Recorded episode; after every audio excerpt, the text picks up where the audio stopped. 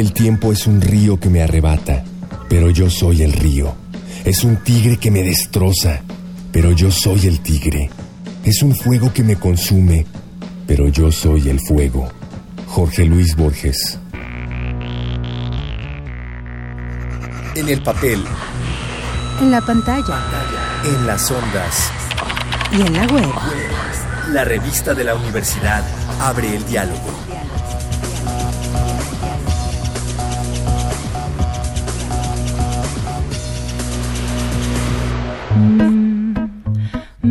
Mes de febrero en la revista de la universidad hablamos de tiempo.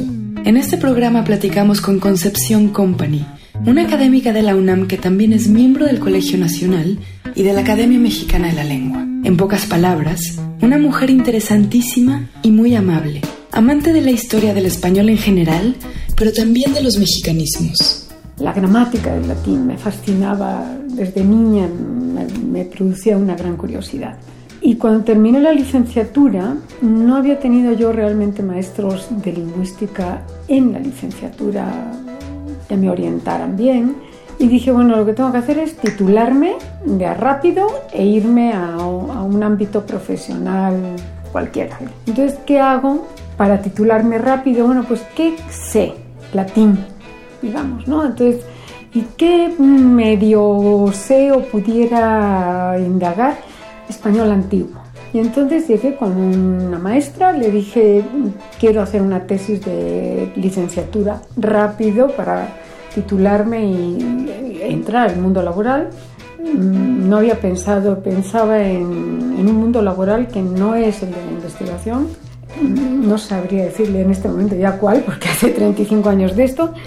Y entonces Debo decir que llegué a esto por un acto de rebeldía y es lo que le recomiendo a la gente joven.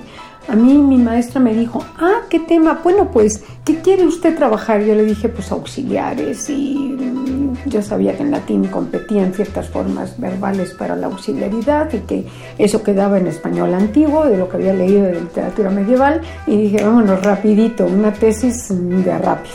Y entonces eh, la maestra me dijo, ah, eh, pues léase unas 30 gramáticas y léase a tal autor y léase...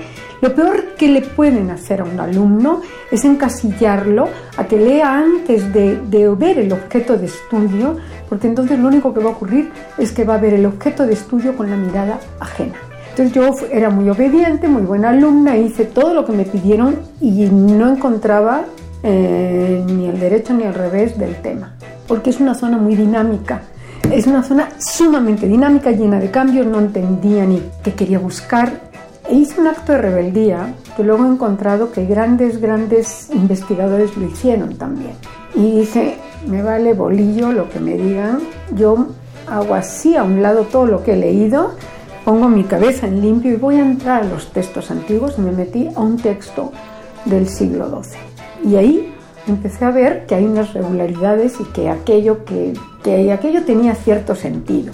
Y luego me fui al 13 y luego al 14, pues hice una tesis pequeña, 100 páginas de, de textos medievales, y encontré la fascinación de la investigación, porque empezaba la lengua a acomodarse, bueno, la lengua siempre ha estado acomodada, yo encontraba los acomodos que le estaban ocurriendo a la lengua y llegué con mi asesora de tesis y le dije, aquí hay un primer manuscrito y ya, aquellas 30 gramáticas pues sí estaban referidas, como estaba la cuestión, como una revisión y aquellos estudios, pero estaba lo que yo había encontrado.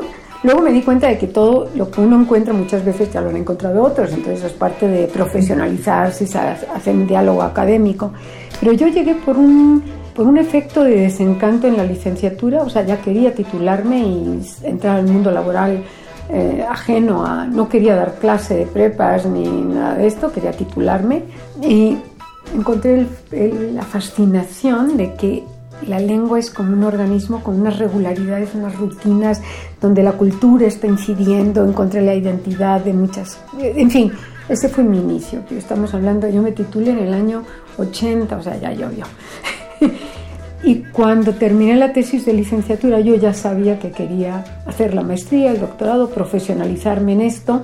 Sabía también que me encantaba el mundo antiguo, pero también cuando terminé el doctorado sabía que tenía un compromiso con México y que la lengua no acaba en 1499 y que había que incursionar en el mundo americano. Concepción Company estudia los cambios que transformaron el latín en las variantes del español que se hablan ahora, así como la relación misma de la lengua con el tiempo. ¿Cuál es la carga del tiempo en la lengua? ¿Qué nos dice la forma en la que nos expresamos de nuestra percepción inconsciente y consciente del tiempo? Hay como dos modos básicos de entender el tiempo. En una, el individuo está quieto en su mundo espacial y el tiempo te viene a ti. Y no puedes hacer nada para construir el futuro ni para construir el presente, sino el tiempo es el que se mueve. Esa era la concepción temporal de los romanos.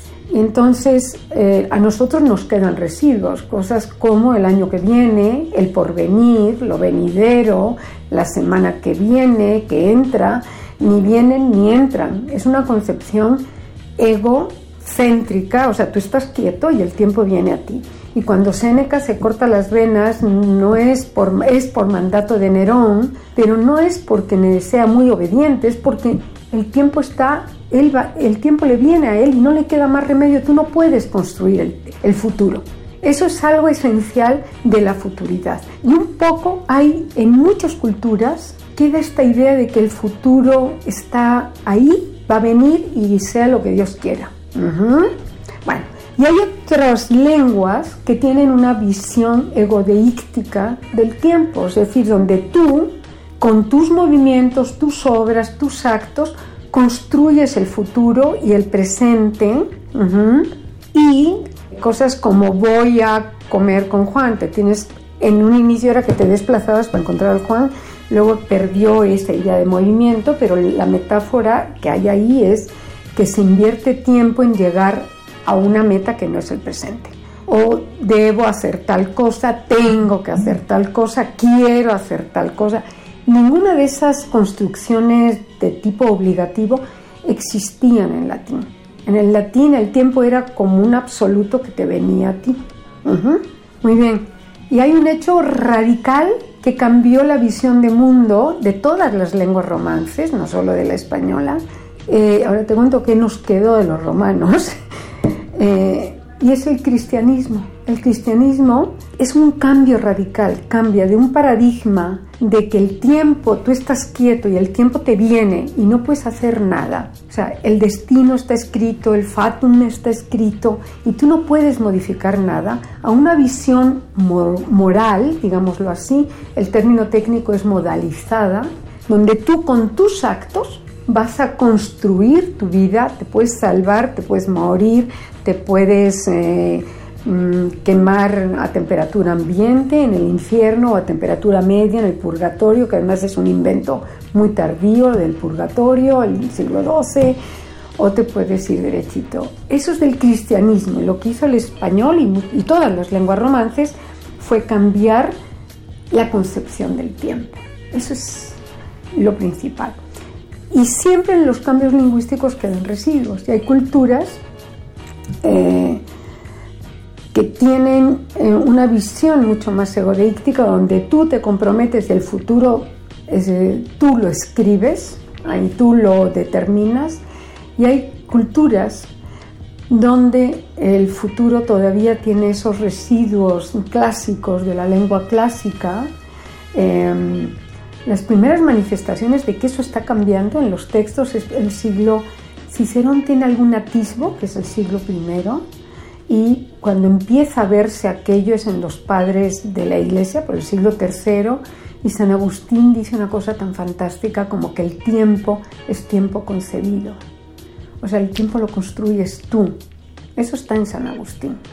Bueno, yo creo que en la cultura mexicana quedan unos residuos muy grandes de cultura clásica, de que el futuro, ¿para qué, te, ¿para qué vamos a tener agendas si aquello ya cuando llegue, llegará. Eh, debo decirte que se usa mucho más el verbo venir en el español americano en general. Si tú entras a un corpus como el corpus diacrónico y diatópico del español de América, que está radicado en la Academia Mexicana de la Lengua, eh, y buscas venir con valores de este tipo el año que viene, el, lo venidero, el porvenir, que aparentemente son residuos de aquella visión clásica donde el tiempo es el que te viene a ti y no tú construyes el tiempo con tus actos, en el español americano sorprende la cantidad de venires y entrares con valor temporal. Frente a, por ejemplo, el español de España, que también lo usa, pero muchísimo menos. Entonces creo que hay, probablemente, probablemente no lo sé, esta parte no lo sé, se lo tendrías que preguntar a Miguel León Portilla, por ejemplo. No sé cuál es la visión del tiempo de los nahuas o de lenguas mesoamericanas, no sé si es egocéntrica o egodeíctica, pero es muy probable que esta visión medio eh, que es totalmente clásica. O sea, ¿para qué voy a hacer cosas si el destino está escrito? Nadie, ¿cómo es? Hay un montón de frases en México de que nadie la tiene, mm, nadie la tiene comprada y ese tipo de cosas. Es visión del futuro de que hagas lo que hagas, ahí te va a llegar y está escrito. Si la lengua cambia todos los días para describirnos, ¿se relacionan algunos de estos cambios con nuestra percepción del tiempo? Estamos usando, por ejemplo, más el futuro para responsabilizarnos de nuestros actos y sus consecuencias, de nuestro poder para cambiar nuestro presente. ¿Podemos saberlo? No lo sé porque cuando trabajamos cambio lingüístico solo lo puedes hacer post facto. Entonces necesitamos la profundidad histórica de una o dos generaciones para saber qué está pasando. Entonces no lo sé así, si eso fuera así, como tú preguntas, tendría unas consecuencias muy interesantes para cómo construimos la sociedad desde ángulos laborales, políticos, ideológicos, filosóficos, institucionales y cómo nos comprometemos y cómo pensamos que México quiero, no para mí, sino para mis nietos. Esa pregunta probablemente no estaba en los, en los clásicos, no era posible hacérsela pero sí estaba en el mundo cristiano y está en el mundo cristiano. Entonces, no te puedo responder a la pregunta, pero mi deseo sería, a lo mejor cuando ya esté muy viejita, muy viejita, vienes a, más viejita que ahora, vienes a entrevistarme y te puedo decir si se movió o no la temporalidad. Llegamos al final del programa, pero si quieren saber más de nuestra invitada de lujo, encontrarán artículos de su autoría en su sitio personal www.concepcioncompany.com. Para leer más sobre tiempo, les recomendamos el artículo de Isaí Moreno, Un bit de sintaxis con el cronoscopio al lado, y el de Sergio de Regules, Flechas en el tiempo. Ambos artículos se encuentran en el número de este mes de la revista de la Universidad de México.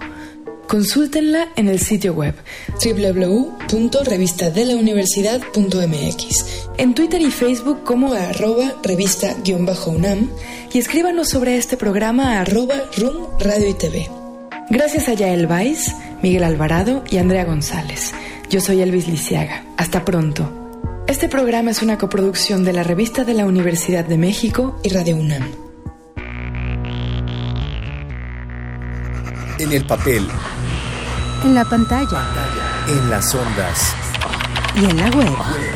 La revista de la universidad abre el diálogo. Radio UNAM. Experiencia sonora.